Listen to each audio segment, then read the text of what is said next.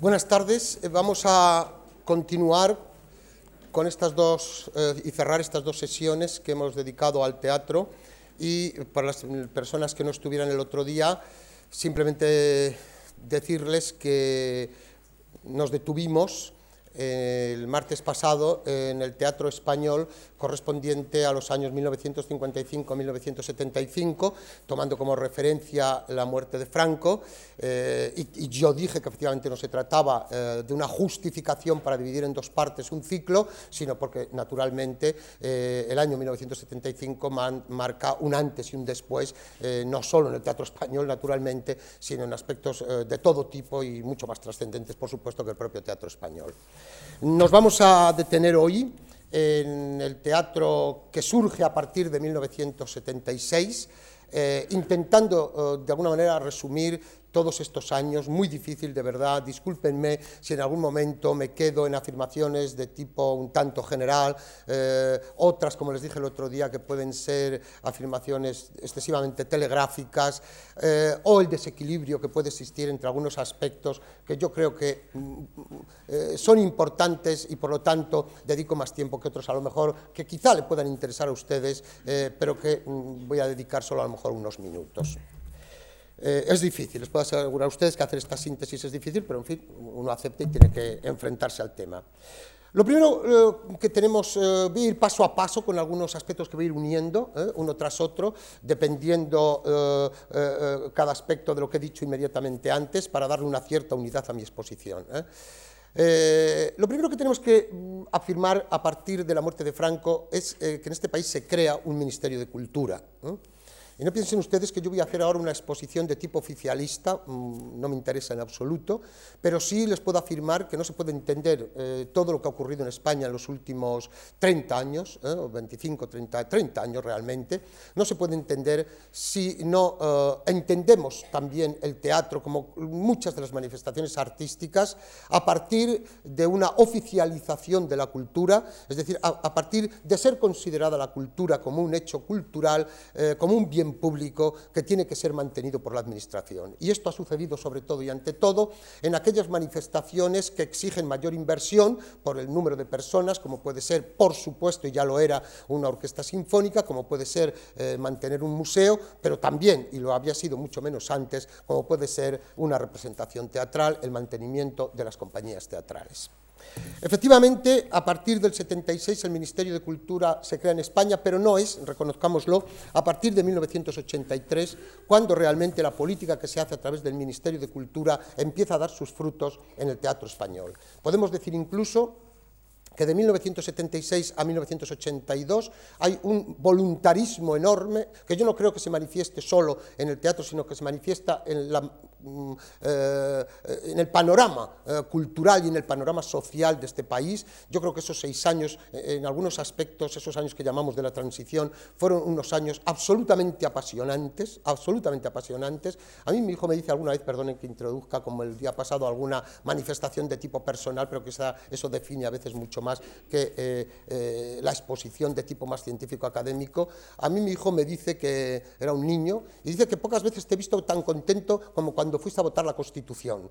Yo creo que efectivamente eh, eh, fueron unos años en que la ilusión por parte eh, de las distintas capas de la sociedad española y sobre todo desde el punto de vista cultural se manifestó como muy pocas veces se ha manifestado posteriormente. Puede que haya habido indudablemente temporadas teatrales que han valido la pena, puede que haya habido también acontecimientos concretos, pero yo creo que seis años y sobre todo los cuatro primeros de la transición en lo que se refiere al teatro Pocas veces se ha presentado un número de espectáculos con nombres tan importantes y espectáculos de tal calidad como se hicieron en aquellos años. Al lado, naturalmente, como luego veremos, por supuesto, de mucha basura, al lado también de mucha demagogia. Pero por supuesto que esa transición, por lo que se refiere al teatro, fue muy positiva a través, como digo, sobre todo, de esa consideración del teatro como un bien público y un Ministerio de Cultura que uno a la afirmación que dejé pendiente, a partir de 1983, con la llegada del PSOE al poder, no hago ninguna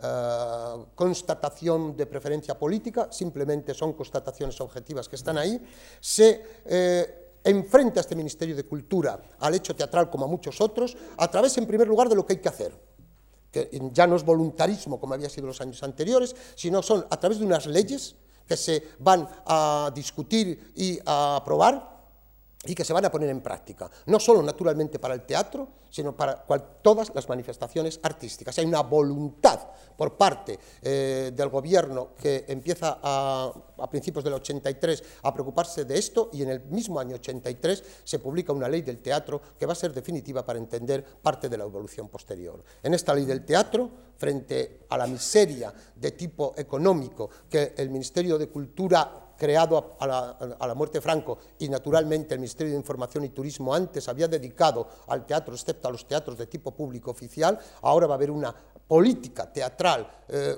con la que podemos o no podemos estar de acuerdo, con la que veremos que hay evidentemente eh, eh, unos resultados eh, que nos pueden asombrar más o menos, pero lo que es evidente es que hay una política cultural y teatral que se intenta poner en marcha. A partir de esas leyes y con un, unos medios que van a dar como consecuencia una política de ayudas a la creación teatral, una política de ayudas a la representación teatral, una política que se inicia pero que no va a consumarse de una fiscalidad especial para el teatro como para cualquier manifestación, etcétera. Pero me van a permitir ustedes que en lugar de detenerme en lo que podía ser más obvio, como pueden ser representaciones teatrales, etcétera, que, de las que luego hablaré al hablar de los autores, de la presencia de los autores, eh, les diga algo que ustedes están disfrutando todavía hoy en, y que disfrutamos en muchos lugares, eh, que se hizo entonces y que por desgracia no se ha vuelto a repetir eh, y que bien vendría que incluso una política parecida se hiciera. Yo creo que uno de, eh, uno de los aspectos en que se puso más interés en aquellos años es dotar de infraestructuras para la actividad cultural en todos los lugares. Y por lo que se refiere al teatro, hay una política muy bien elaborada, con dinero público, para hacer dos cosas. En primer lugar, rehabilitación de locales teatrales y en segundo lugar, creación de teatros y auditorios nuevos. Y ahí está hoy eh, toda la red de teatros en muchos lugares de España, con unos teatros rehabilitados y que hubieran sucumbido completamente a la piqueta como habían sucumbido durante generaciones anteriores. Ahí está el Teatro Rojas de Toledo, ahí está el Teatro Principal de Zamora, ¿eh? ahí está el Teatro La Torre de Toro, ahí está el Teatro Bretón en Logroño, hay decenas, decenas y decenas de teatros, ciento y pico teatros que se van a salvar de ser derruidos ¿eh? y como en la canción de Serra de poner una sucursal del Banco Hispanoamericano en esa esquina. ¿eh? Estos locales teatrales, estos teatros, la mayoría de ellos de finales del último tercio de la segunda mitad del 19 y de principios del 20, algunos verdaderos de verdaderas joyas. Hay quien va al Magro, por ejemplo, a ver el Corral de Comedias, naturalmente, es una joya, no voy ahora a hablar yo de lo que significa el Corral de Comedias. Pero es que en Almagro hay un teatro municipal rehabilitado por FISAC, que es una verdadera delicia, que es una joya también de la arquitectura teatral, un teatro de 1864 que estaba absolutamente en unas condiciones lamentables y que ahí está y donde se está utilizando habitualmente para dar no solo espectáculos naturalmente de teatro clásico en el verano, sino incluso de teatro contemporáneo. Política pues concreta que podía extenderme a muchos otros aspectos de esta, uh, de esta política teatral a partir de los años de principios de los 80, pero que repito, en la creación de auditorios, en la creación de eh, de, de rehabilitación de teatros es manifiesta. Naturalmente, Naturalmente que, como decíamos entonces y seguimos diciendo hoy, el problema no está, y la maravilla no está en crear estas infraestructuras, el problema está en llenarlas de contenido. Y es verdad en muchos lugares ¿eh? Esos, eh, eh, esos, teatros, esos locales, se abren muy de vez en cuando, alguno de ellos no se ha vuelto a abrir desde entonces, y es verdad que quizá no se han amortizado como debiera muchos de estos auditorios y muchos de estos teatros, pero por lo menos la labor que se realiza hoy viene como consecuencia de tener unos espacios que en muchas ciudades hubiera desaparecido completamente. No hablo, por supuesto, en esa política teatral de lo que significó la creación ya entonces de estructuras de tipo eh, administrativo, también a través de leyes, porque luego también hablaré de ellas, como puede ser el Centro Dramático Nacional, como puede ser eh, el Centro Nacional de Nuevas Tendencias Escénicas, como va a ser posteriormente, y si me da tiempo hablaré, la Compañía Nacional de Teatro Clásico, y por supuesto estoy hablando de Madrid, pero no hay que mirarse el ombligo, como van a ser la creación, pero hablaré de ello al hablar de la descentralización, de lo que sucede en el resto de España. Política teatral, iniciativa pública que se ha convertido, sin embargo, en algo un poco preocupante, porque hoy no se puede hacer teatro si no hay ayuda pública. Prácticamente el tanto por ciento más elevado del teatro que se hace en este país se está haciendo directa o indirectamente con el dinero que sale de las distintas administraciones. Y en algunas de ellas, por suerte, muy generosas, aunque los resultados a veces de esa generosidad no estén en consonancia con lo que hubiera sido necesario. Hoy podemos decir que eh, no puedo decir un 80, un 85%, pero créanme ustedes que solo una pequeña parte del teatro que se ve en este país está hecho sin la ayuda pública. Porque la ayuda pública llega de muy distintas maneras. No solo la subvención directa que se le, le da a una compañía para que monte un espectáculo, sino que esa ayuda puede llegar incluso al local pagándole la iluminación, puede llegar con ayudas para la rehabilitación del teatro, eh, de una parte del teatro, para eh, tapar las humedades de ese teatro, dinero que se da para la infraestructura, eh, para ayudar en la compra de algún local, etcétera, etcétera, etcétera. Es decir, los caminos pueden ser directamente con dinero contante y sonante, que tiene naturalmente que justificar el teatro, la compañía, eh, eh, el director que presenta un proyecto, etc., y muy indirectamente también, eh, por desgracia no con medidas fiscales, que repito, no se consumaron, que yo creo que hubiera sido uno de los mejores caminos para el teatro. Yo creo realmente lamentable que uno haga un festival como el de Almagro, luche por conseguir cuatro pesetas de la iniciativa privada, luche por conseguir ocho pesetas de la iniciativa pública, algunos es verdad que 16 en lugar de 8 y se le agradece mucho, ¿eh? pero que al mismo tiempo uno tenga que pagar el 16% de IVA como si estuviera comprando ¿eh? un Mercedes o como si estuviera comprando un artículo de lujo. ¿eh? Es, yo creo, realmente lamentable que, no digo solo el teatro clásico, sino incluso cualquier tipo de teatro tenga el mismo IVA que puede tener otros productos de muy diferente tipo. Pero la fiscalidad está así y así hay que hacerlo. Esta iniciativa pública eh, se manifiesta también a partir de los años 80 y por medio de esta ley primera que se publica y las leyes complementarias o, si no leyes, eh, las normas que se han ido publicando de carácter también oficial, en un proceso importantísimo para entender también este fenómeno del que estamos hablando, y es el proceso de la descentralización. Naturalmente, este país, para quien tenga 30 años, ¿eh? no ha vivido lo que fue ¿eh? Eh, un país absolutamente cerrado, un país sin la libertad consiguiente que hoy se manifiestan en las 17 comunidades autónomas. Podemos criticar, no estaremos de acuerdo con muchos de los aspectos, sufrimos y seguimos sufriendo mucho con lo que sucede y, y, leemos todos los días en algunas manifestaciones, en, algunos, en algunas propuestas, etcétera, etcétera, pero lo que es evidente es que eh, en 1960, en 1970, eh, la España eh, cerrada en sí misma y sin la libertad adecuada para las manifestaciones culturales, lingüísticas en este país no se podía permitir. Por lo tanto, esa apertura, esa descentralización se manifiesta en el teatro y les puedo asegurar a ustedes que en otros acontecimientos sufrimos mucho con ello y sobre todo esa inquietud que nos produce ciertas actitudes, pero en el teatro ha sido tremendamente positivo tremendamente positivo. Hoy no solo hay un teatro en el que no me puedo detener porque como ven, ustedes no me detengo en las obras prácticamente, ¿eh? que los pueden encontrar, como dije el otro día, en un manual o en cualquier historia del teatro. Prefiero hablar de estas otras cosas que habitualmente no se conocen, pero hoy evidentemente no solo tenemos un teatro en catalán, no solo tenemos un teatro en euskera, no solo tenemos un teatro en gallego, que está ahí con unos autores que pueden escribir libremente, que llegan a los escenarios. Otra cosa es que en esos lugares ¿eh? solo se, se represente a ellos. No entro ahí. ¿Eh?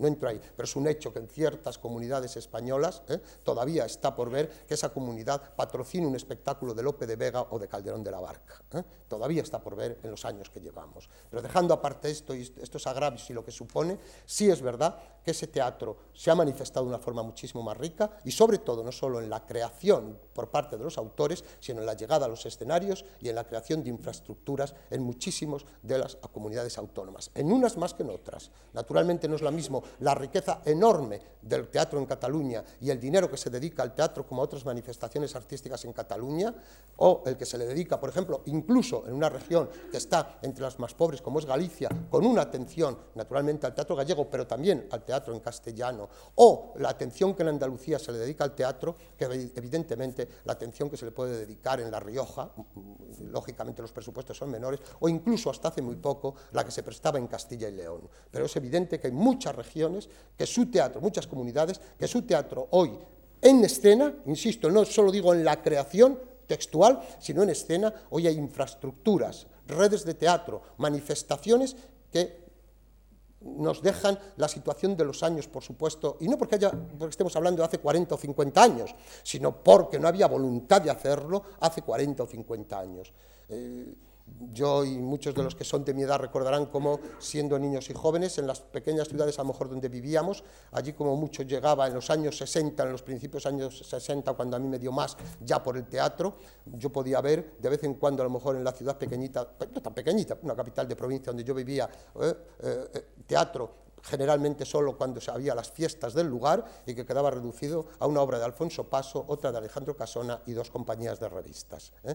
Eh, esto, naturalmente, ¿eh? no hablo de teatro aficionado, por supuesto, esto naturalmente hay que olvidarlo. Hoy rara es la capital de provincia que incluso no tiene una programación relativamente continuada de espectáculos, no solo teatrales, sino musicales, etcétera, etcétera. Otra cosa es que a veces eso se haga pagando a una orquesta del este, que vienen con los instrumentos puestos sobre sus rodillas en el autobús desde Ucrania ¿eh? y duermen en pensiones de mala muerte. Pero ese es otro problema que había que plantearse. ¿eh? Ya, eso ya no es cuestión de presencia de cultura, sino de cómo esa cultura es comprada. Esta descentralización que se manifiesta con la creación, como digo, de infraestructuras como puede ser el Centro Dramático de la Generalitat o como puede ser el Centro Andaluz de Teatro, por citar dos extremos, los extremos geográficos, por supuesto, ¿eh? con una labor, naturalmente, ¿eh? que eh, se ve patente, y permítanme ustedes que no hable tanto porque todos lo conocemos y todos escuchamos nombres que no son familiares eh, a través de Cataluña, quiero romper una lanza como ejemplo de lo que se hace en eh, lo que podríamos llamar comunidades pobres, eh, de lo que se ha hecho con el teatro en Andalucía porque el Centro Andaluz de Teatro ha presentado desde su creación hace ya 15 o 20 años, ¿eh? eh, eh, unas, ha hecho unas puestas en escena interesantísimas, a veces con una heterodoxia quizá rayando en el disparate en, alguna ocasión, en alguna ocasión, pero generalmente manteniendo un nivel muy alto de lo que debe ser crear un público y crear unos espectáculos para ese público. Yo les pondría poner algunos ejemplos, en la hora anterior He hablado, por ejemplo, de una obra clásica como Fuente Ovejuna, montada por Emilio Hernández, hoy director del Festival de Almagro, y me parece muy bien, o como puede ser el, eh, Romeo y Julieta heterodoxo que presentaron, pero que llegó a los espectadores muy vivamente, o como pueden ser obras de autores más contemporáneos andaluces y no solo andaluces. Es decir, no son solo infraestructuras, son también eh, eh, estructuras administrativas, instituciones que se crean para llenar ese hueco y, repito, los jóvenes no se darán cuenta porque han nacido con ello, pero los que vivimos la sequía, ¿eh? el desierto que significó el teatro en otros lugares que no fuera Madrid, siempre con 30 o 40 teatros abiertos, Barcelona con muy pocos, pero había también en el resto de España la actividad teatral era muy reducida y en ciertos momentos del año. Pero la descentralización no ha sido solo una descentralización a nivel nacional, con, este régimen autonómico, sino que ha sido una descentralización incluso en las propias ciudades, incluso en las propias eh, comunidades autónomas. Como estamos en Madrid, yo podía hablar de otros lugares, pero como estamos en Madrid y entendemos mejor el fenómeno, eh, yo les diría a ustedes, y así lo estudié hace algún tiempo y los puse, que podríamos hablar de muy distintos espacios de actuación teatral a partir de los años 80 en esta comunidad, incluso antes de que el dinero de la propia comunidad se dedicara a, mm, hacer efectiva esa cultura. Y digo porque también ha ido en aumento y eso también es cierto. Pero si ustedes se acercan, por ejemplo, si nos acercamos a esa, a esa distribución, ¿eh? a esa geografía teatral, ¿eh? de espacios teatrales, nos encontraremos en primer lugar, lo tomo de uno de mis trabajos, no crean ustedes que lo estoy copiando de nadie, es un trabajo mío y por lo tanto me resulta más cómodo, encontraremos en primer lugar unas salas dependientes de la administración que podríamos llamar central. Por supuesto, estamos en Madrid, el gobierno está aquí y se crean unas estructuras de tipo, llamémoslo, nacional, aunque el término nacional fuera muy discutido también cuando se crearon, porque, como ven ustedes, y muy significativo, también se llama Centro Nacional ¿eh? de la Generalitat. ¿eh? Centro de Teatro Nacional. También la palabra nacional se utiliza en otras autonomías, por supuesto. Pero bueno, para entendernos, ahí están la Compañía Nacional de Teatro Clásico, el Centro Dramático Nacional, ahí está el Teatro María Guerrero, ahí está el Teatro Español, que fue primero, y hasta que el ayuntamiento toma definitivamente las riendas, también un espacio teatral de carácter eh, del gobierno de la nación. En segundo lugar, nos encontraríamos con unas salas dependientes, y aquí comienza la descentralización de una manera ya muy directa, con unas salas dependientes del propio Ayuntamiento de Madrid, como han sido tradicionalmente. No juzgo la labor, no juzgo la labor ahora, simplemente hablo del fenómeno de la descentralización, lo cual ha llevado no solo a espectáculos, sino también a espectáculos concretos, sino también a una serie de actividades teatrales en ellos, ¿eh? a través de estas diferentes administraciones en Madrid fundamentalmente, el Teatro Español, como ustedes conocen, ya en el Ayuntamiento de Madrid, o el Centro Cultural de la Villa. Desde el punto de vista autonómico, aunque tarde, se crea una de las instituciones, mantenida sobre todo por el dinero de la autonomía, pero también por otras instituciones, uno de los lugares donde yo creo que se ha hecho parte del mejor teatro en esta comunidad durante los últimos 15 o 20 años. Me estoy refiriendo a la Abadía, dirigida por José Luis Gómez, no solo con los espectáculos que se montan, sino con la formación que allí se hace. Luego hablaré de estos dos, mm, de estos dos aspectos. En tercer lugar, lo que podríamos llamar naturalmente eh, las salas convencionales y que ya no solo estarán eh, en, el centro de Madrid, sino que esas salas se van a distribuir por lo que podríamos llamar la periferia de la ciudad de Madrid. Y durante los años, sobre todo principios de los 80, esas salas van a estar situadas, y siguen hoy muchas de ellas situadas, en barrios incluso que podríamos llamar marginales. En quinto, lo tengo aquí con letras, discúlpenme, aquí en este caso ya es la, letra F, las salas de instituciones diversas que son ayudadas indirectamente por distintas administraciones, y en este caso un ejemplo solo, pero podían ser más, el Círculo de Bellas Artes, montando también y ofreciendo en su sala teatro, aunque sea evidentemente con la ayuda económica, con las subvenciones de las distintas administraciones. Más aún, salas de carácter más marginal, como han sido desde hace ya años lo que se llaman las juntas de distrito, etcétera, etcétera. Y por último, y muy importante, porque es ahí donde la descentralización en esta comunidad, que puede ser testimonio de otras, también la descentralización que ha supuesto desde el punto de vista rural, desde el punto de vista de rural, la palabra es quizá en la Comunidad de Madrid una palabra poco aplicable, pero en muchos otros lugares, como Castilla-León, como Andalucía, evidentemente que el teatro, las salas de teatro y el teatro llega a muchos lugares donde no llegaba jamás. Y hoy tienen ustedes una red de teatros en la comunidad. Sé que alguien podría levantar la mano y volver a repetir lo que yo he dicho antes y por eso me he salvaguardado. ¿eh? El problema es cómo se llenan a veces y el problema es qué se hacen ellas. Pero lo que es evidente es que en Getafe se ha hecho teatro extraordinario y se sigue haciendo un teatro extraordinario en el Teatro García Lorca, que en Torrejón de Ardoz se hacen eh, teatro eh, y se llevan espectáculos de calidad, y se hace un teatro, un festival, por ejemplo, dedicado a algo que no me va a dar tiempo, por desgracia, como es el teatro escrito por mujeres, es decir, un festival hecho por mujeres y para todos, no solo para mujeres, ¿eh? O en Pozuelo de Alarcón, por citar no solo el sur y el norte obrero, sino por citar un lugar privilegiado, se hacen una serie de acontecimientos también de tipo teatral con una programación adecuada. Insisto, bueno, y podría citar, por supuesto, lo que se hace en muchos otros lugares de la comunidad, aunque estos tres ejemplos sean muy significativos y me estoy aprovechando de ellos por lo que tienen naturalmente de muy relevantes. Descentralización, como ven ustedes, no solo a nivel nacional, no solo, como ven ustedes, a nivel de la propia comunidad regional, sino incluso a nivel local, con esas salas, repito, que ya no están solo, que ya no están solo en la Gran Vía de Madrid.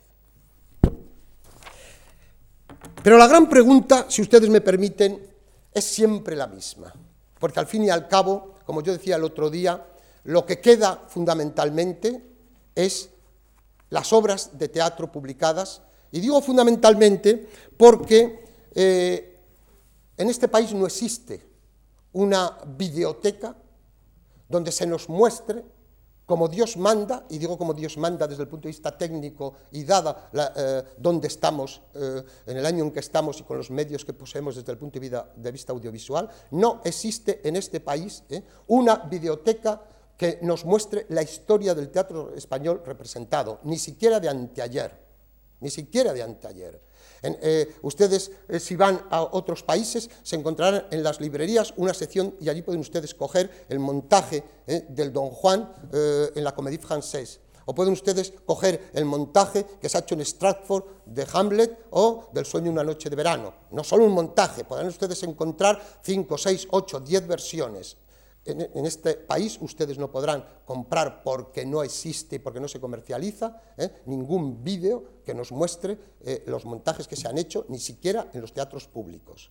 Yo, que eh, tengo que salir fuera en muchas ocasiones para poner visualmente para los extranjeros, sobre todo para estudiantes extranjeros o para profesores extranjeros, lo que aquí digo simplemente de una forma verbal, me llevo en ocasiones vídeos que me presta el Centro de Documentación Teatral y que son una verdadera pena. Y no por culpa del Centro de Documentación Teatral, que bastante está haciendo, ¿eh? sino porque ni siquiera se filman esos espectáculos con luces adecuadas. Se hace con la luz de una representación convencional, lo cual lleva a que el médico de su honra, por ejemplo, por la compañía de teatro clásico, que era un espectáculo, que se acordarán ustedes, un tanto sombrío, un tanto con luces, eh, con poca luz, en una palabra, prácticamente escuchemos, pero no veamos. ¿eh? No podemos hacer la historia del teatro representado en este país. Una cosa es, como se defienden algunos directores y algunos eh, representantes del mundo teatral, de que el acto teatral es algo eh, que acaba con el mismo, que es algo efímero, y otra, y otra cosa eh, es que no podamos tener ni el más mínimo testimonio adecuado, adecuado de ello. Pero es así, es así. Pues bien, la gran pregunta entonces, o digamos a lo que nos adherimos de una forma, eh, ya que no tenemos esto en cuenta, eh, esto eh, con nosotros, son los textos. Son los textos, y entonces la gran pregunta en una conferencia como esta, en un curso como este, como dije el otro día, también debemos hacernos la misma. ¿Qué ha sido por parte de los autores, qué ha ocurrido por parte de los autores en la España de los últimos 25 o 30 años? ¿Qué ha ocurrido con los textos teatrales? Naturalmente, y la llegada a escena de esos textos teatrales. Cuando yo digo que no tenemos los documentos es porque entonces no podemos juzgar adecuadamente y hacer una historia del teatro representado, lo cual no quiere decir que no hagamos un estudio de lo que ha sido la creación teatral y cómo ha llegado esa creación teatral, cuándo, cómo, por quién, etcétera, a los teatros. Lo primero que, que debo advertir es que tenemos que dividir al menos, al menos, ¿eh? Aunque habría que hacer, si yo tuviera mucho más tiempo, por supuesto que haría tres o cuatro cortes.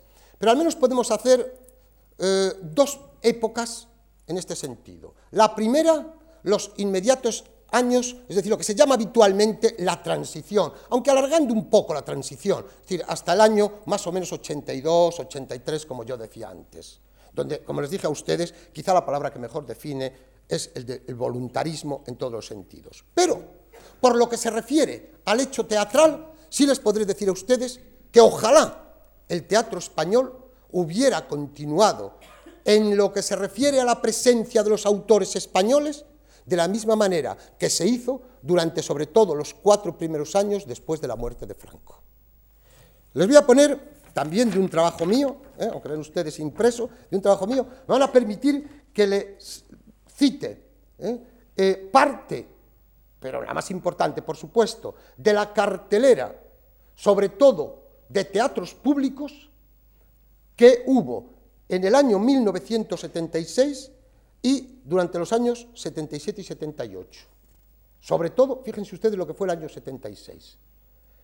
El año 76 se ponen los cuernos de, Don Friolera de Valle la casa de Bernarda Alba de Lorca y el adefesio de Alberti. Tengan en cuenta estos tres títulos porque luego voy a detenerme en ellos. Pero también se pone la doble historia del doctor Balmi de Buero Vallejo, una generación determinada, escrita, ojo, en 1964 y que llega a los escenarios por primera vez en 1976. Se pone de, Francisco Nieva, que la mayor parte del público español no había visto una obra en escena de Francisco Nieva, Sombra y Quimera de Larra, la, carroza de, la carroza de plomo candente, y el combate de Ópalos y Tasia. Todo en una temporada. Y se pone esa temporada también el día que se descubrió el pastel y mientras la gallina duerme, de Manuel Martínez Mediero, representante de la generación realista, de esa que yo le hablé a ustedes el otro día, eh, con Lauro Olmo, eh, en cabeza, en cabeza porque hablé el otro día de él, pero al lado de Rodríguez Méndez, Rodríguez Budez y tantos otros nombres que podíamos citar, silenciados, la mayoría de ellos, hasta entonces. Aquí se ponen dos obras de Martínez Mediero. Se pone La Niña Piedad de Hermógenes Sainz, ¿Quién es Hermógenes Sáenz para el público habitual de entonces? Un nombre que aparece en primer acto de vez en cuando. Se pone una obra de Jesús Campos García. Inmediatamente, la temporada anterior, se pondrá la detonación, otra vez de Buero Vallejo, y se pone una obra también de Fernando Arrabal, y se pone una obra de eh, Martín Recuerda, y se pone una obra de Rodríguez Méndez. Esto es ilusionante, es apasionante. Estas dos temporadas, cito algunas nada más, esto se podía complementar con otros títulos. Ojo, ojo, al lado de una descomposición manifiesta que se está produciendo del teatro paralelamente. Miren ustedes, permítanme que les recuerde que el año 1977 y 78 también se pone una obra que se titula Un cero a la izquierda de Eloy Herrera, Las tiene una noche de boda de Jaime Portillar, Satán azul de Enrique Barreiro, Cara al sol con la chaqueta nueva de Antonio Delano, Lecciones de cama para políticos, etcétera, etcétera. Es decir, una cantidad que desde el punto de vista que podríamos llamar eh, erótico, pornográfico, bueno, ni siquiera pornográfico, erótico, y desde el punto de vista político, ¿eh?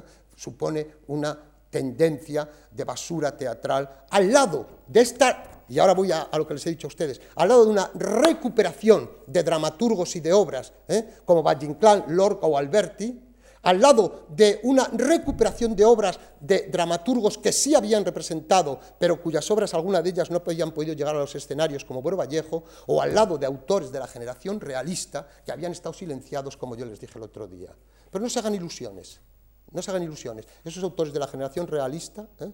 nacieron y murieron estos años para el teatro, para el teatro representado. ¿eh? Muchos de ellos ni volvieron a estrenar y muchos de ellos, si lo han hecho, ha sido en circunstancias que no son como estas en teatros públicos o en salas de teatro comercial adecuadamente.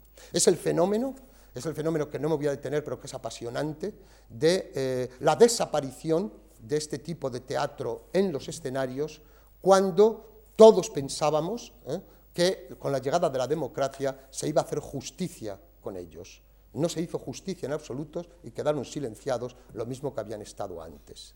Sí se hace, repito, y vuelvo a ello por lo que les voy también a contar, con Alberti, con Lorca o con Valle Inclán. Pero ojo, detrás de algunos de estos acontecimientos hay también, de estos acontecimientos teatrales, hay también razones directamente políticas para entenderlo.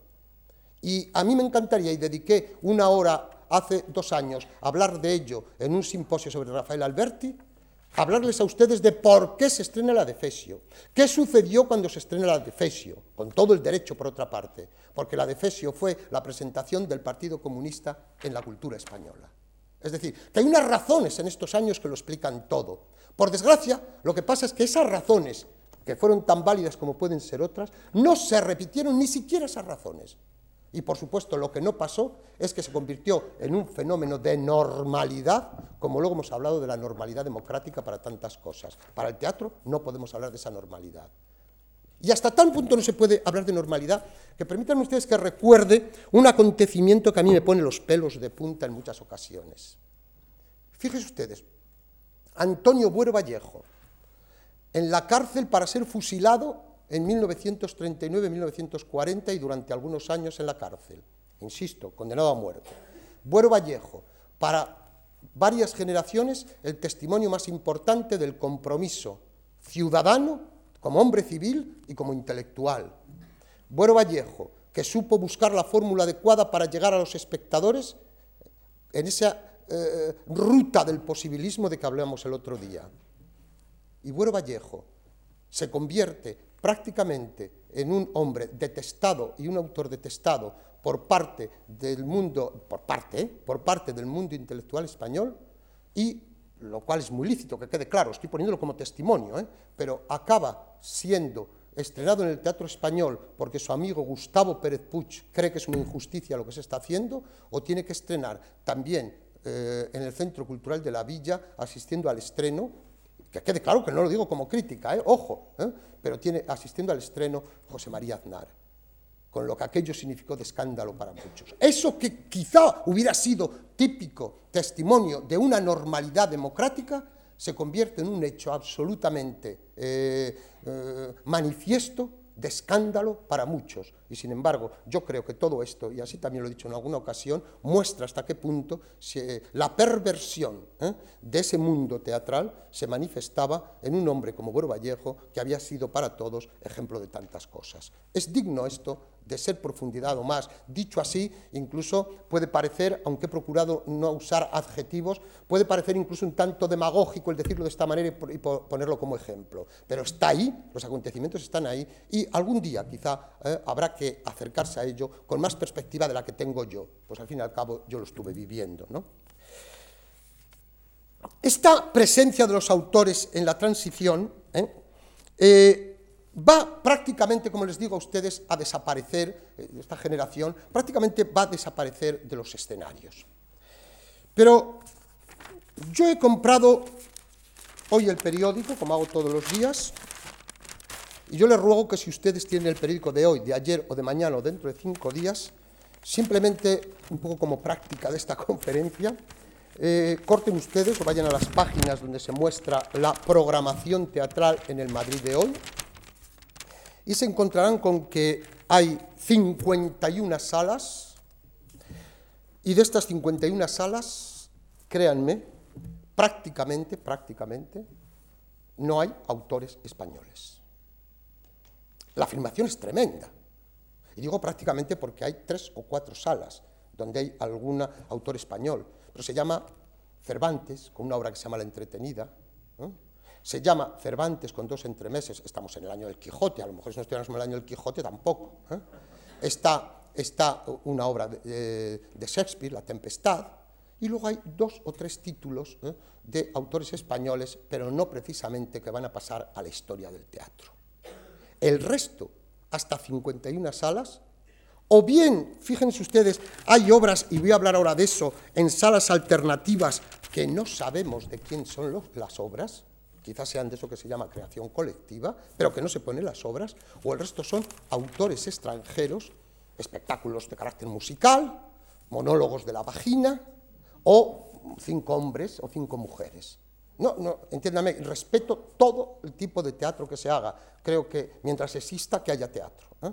Pero lo que es evidente es que yo no veo por ninguna parte ni a Domingo Miras, ni a Jesús Campos García, ni a Ignacio Amestoy, no veo por ninguna parte autores españoles. Alguna vez, si hubiera comprado el periódico hace unos meses, hubiera visto a Juan Mayorga, excelente escritor, pero lo que es evidente es que yo no veo el teatro español en escena. Yo no puedo comparar en absoluto la situación con lo que fueron los primeros años de la transición. El teatro en este país, y sobre todo en Madrid, que era un poco el testimonio de lo que se hacía en el resto de España, quizá no muy adecuadamente, pero era un poco el testimonio. Hoy les puedo decir a ustedes que desde el punto de vista de la creación teatral da pena, da pena. Y ustedes me dirán, ¿y qué pasa? ¿No hay obras de teatro? ¿No hay dramaturgos? A decenas, a decenas. ¿Y ahí no hay obras? Por supuesto. El problema es que desde el punto de vista eh, del teatro comercial, esos autores no llegan y tampoco el teatro público ¿eh? hace que sus autores se presenten de vez en cuando, como les digo, Juan Mayorga en el Teatro María Guerrero, ¿eh? pero lo que es evidente es que volvemos otra vez a un teatro silenciado en escena. Y no silenciado desde el punto de vista de la censura, sino silenciado por un sistema, ¿eh? por un sistema de tipo cultural que hace que hoy, evidentemente, cuando se hable, y no se engañen ustedes cuando vean las cifras, cuando les digan a ustedes que hay, dos millones más de espectadores, un millón novecientos cincuenta mil, es porque van a ver los musicales. Y no, y no van a ver los musicales, evidentemente, porque cuesten baratos, porque cuestan tres veces más que una obra de teatro convencional. A lo mejor es que lo hacen mejor, a lo mejor es que eh, saben cómo vender el producto, pero lo que es evidente es que hoy el espectador teatral español de Madrid asiste ¿eh? y, no es tonto, que quede claro, el público nunca es tonto, El público llena ¿eh? la cena hecha por José María Flotats, naturalmente. Pero lo que es evidente es que la, cena no es una obra de, un autor español. Mm, cojan ustedes el periódico. Yo me podría. Pensé en un momento, en un, rasgo de esos de, de de semiaburrimiento en la lectura, pero a lo mejor de impacto para ustedes, haber leído leyendo sala por sala y haber leído leyendo lo que en ella se ponía. Y se darían ustedes cuenta de que los nombres españoles brillaban prácticamente por su ausencia. En, pocas palabras, hoy encontramos eh, mucho teatro escrito, como siempre, pero poco teatro de autores españoles representado. Si encontramos, sin embargo, espectáculos de carácter parateatral que han ocupado desde hace 20 o 25 años puestos de primera fila estas compañías y que son hoy más populares que ningún autor teatral. Si nosotros hace 30 o 40 años ¿eh? hablábamos con una familiaridad extraordinaria de Boro Vallejo, de Antonio Gala, ¿eh? Por citar dos nombres que tampoco hacen el mismo teatro, evidentemente. Y hablábamos de Miguel Miura con una gran familiaridad y de Alfonso Sastre con una gran familiaridad, aunque no llegara a los escenarios como debería haber llegado.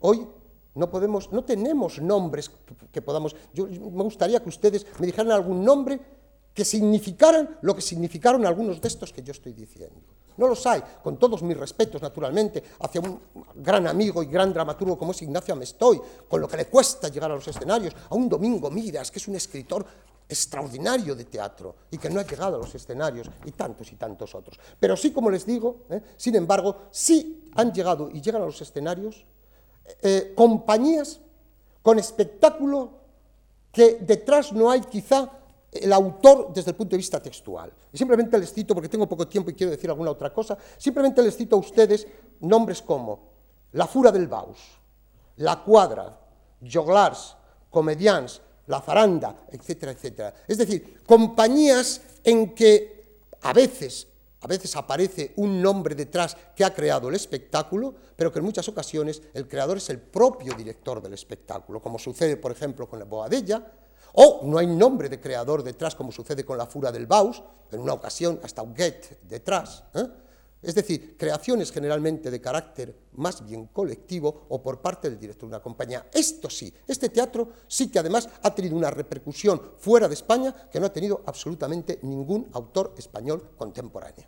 Absoluta contemporáneo de los últimos 20 o 25 años. Y luego hay dos aspectos en que sí quiero detenerme porque es donde se ha refugiado, yo diría que en gran parte el mejor teatro español de los últimos tiempos, es decir, del periodo que estamos hablando. Me estoy refiriendo a eso que denominamos las salas alternativas. Yo comprendo que un teatro no puede vivir de lo alternativo. Un, teatro cuando es vivo es cuando no es alternativo. Un teatro cuando muestra la mayor vitalidad no es cuando es off, sino cuando es in, usando términos del teatro ya clásico en Nueva York o en otros lugares. Y sin embargo, lo mejor que se ha hecho en estas últimas décadas, sobre todo en las dos últimas, son esas salas alternativas. Y ahí es donde se han refugiado muchos de estos autores y se siguen refugiando. ¿eh? En, este, en este esfuerzo que supone la sala alternativa. Pero, ojo, sobre la sala alternativa hay muchas equivocaciones. El público habla de salas alternativas y generalmente huye de la sala alternativa porque la ve un poco como la herencia de aquel teatro de cámara o teatro independiente, aquel teatro, como decíamos el otro día, que en el fondo no era para muchos, aunque dio los mejores profesionales que hoy tenemos. Pues bien, las salas alternativas, yo me he permitido hacer un, pequeño balance de las características, aunque no me pueda detener excesivamente en ellas, pero las salas alternativas yo diría que se caracterizan por los siguientes aspectos. Si luego tienen alguna pregunta me lo dicen y por lo menos que les quede a ustedes no simplemente citarlas y dejarlas sin más. A mí me parece que las salas alternativas nacieron precisamente para enfrentarse a esa situación en que en los años 80 se estaba situando el teatro y con el que no estaban de acuerdo una serie ya de profesionales o semiprofesionales que se querían dedicar desde el punto de vista de la escritura, de la dirección escénica o de la técnica, incluso desde el punto de vista levemente empresarial, al teatro. Es decir, unos canales de exhibición que no fueran los públicos y en lo que se habían convertido algunos de estos centros públicos, para ellos, y los privados, que para ellos naturalmente ofrecía un tipo de teatro y una hechura teatral con la que no estaban de acuerdo.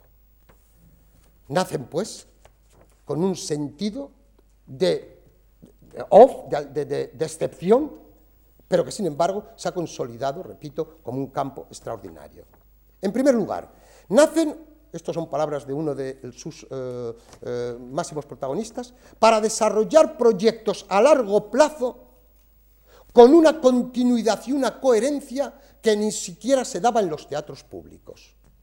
Es decir, eh, yo escuché en una ocasión, y lo escuché porque yo estaba en esa mesa representando a la Compañía Nacional de Teatro Clásico, a un director de una sala alternativa, con todo el respeto y con todo el cariño lo dijo, pero dijo, yo, como está aquí Luciano, lo que digo es que lo que queremos hacer es lo que, eh, lo que la compañía, lo contrario de lo que hace la Compañía Nacional de Teatro Clásico. Es decir, la Compañía Nacional de Teatro Clásico está haciendo espectáculos muy interesantes, pero cada uno de su padre y de su madre, aunque Marsillac sea generalmente el padre más habitual. Es decir, esa, falta de estilo, de estética, de definición mm, que se le acusó a la Compañía Nacional de Teatro Clásico yo creo que parte justa, ¿eh? logró otras muchas cosas, pero hay que reconocer que evidentemente esas señas de identidad no se lograron plenamente, y luego los pasos de distintos directores, de distintas estéticas, directores me refiero de la, propia compañía institucionalmente y de directores de montajes de obras, creo que tampoco han favorecido a ello. Por lo tanto, estas salas alternativas lo que querían era unas señas de identidad que yo creo que en gran parte lo han logrado.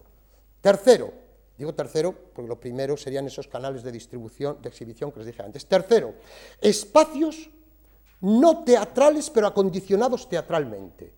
De ahí que la mayoría de las salas alternativas sean fábricas, talleres, garajes, etc. Pero ojo, no solo porque desde el punto de vista económico era lo único viable, sino porque también, y es una de las consecuencias que ellos querían, era buscar una comunicación con el espectador, un intimismo en la representación y un diálogo cercano con el espectador. ¿eh? A mí también me hubiera gustado a lo mejor dar la conferencia desde ahí y no desde aquí.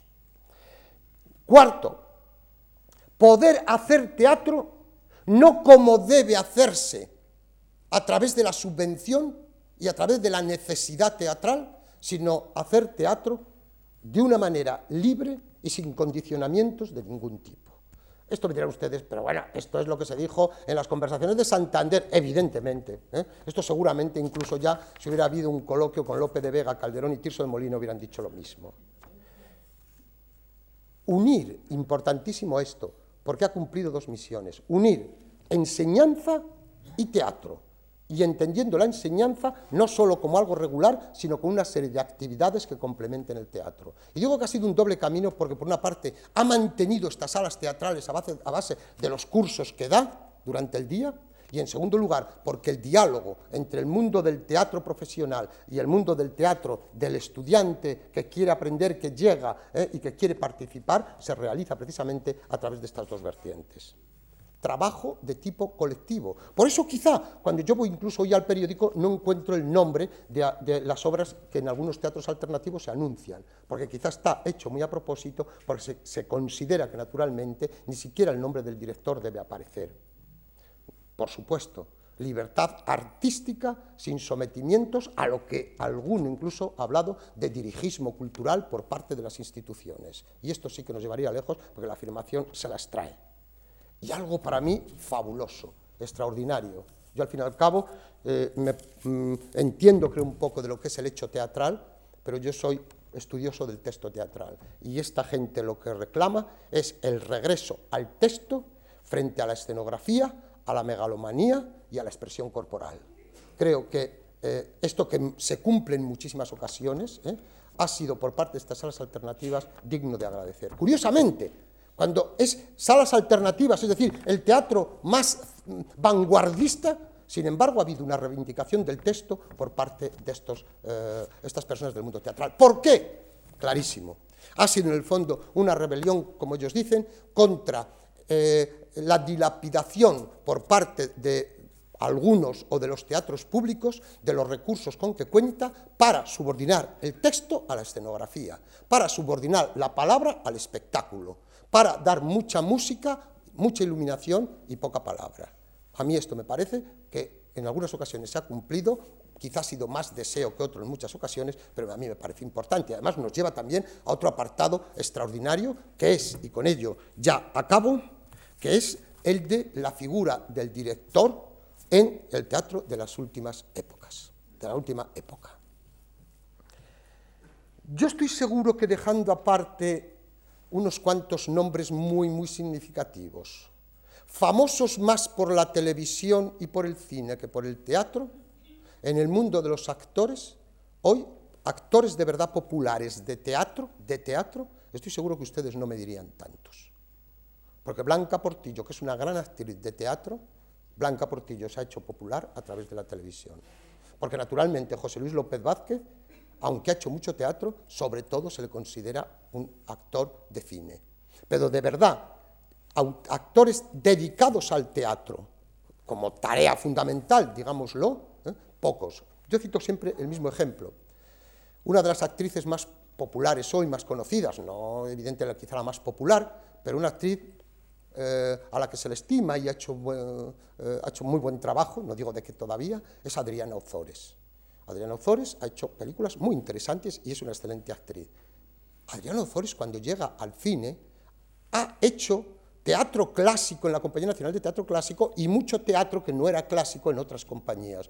Adriana Ozores era conocida, pues quizá por alguno de los papeles que había hecho en la compañía de teatro clásico y no mucho más allá. Fue mucho más popular luego Silvia Marceau haciendo La Gran Sultana que Adriana Ozores habiendo hecho antes cinco o seis obras de teatro de la Compañía Nacional de Teatro Clásico.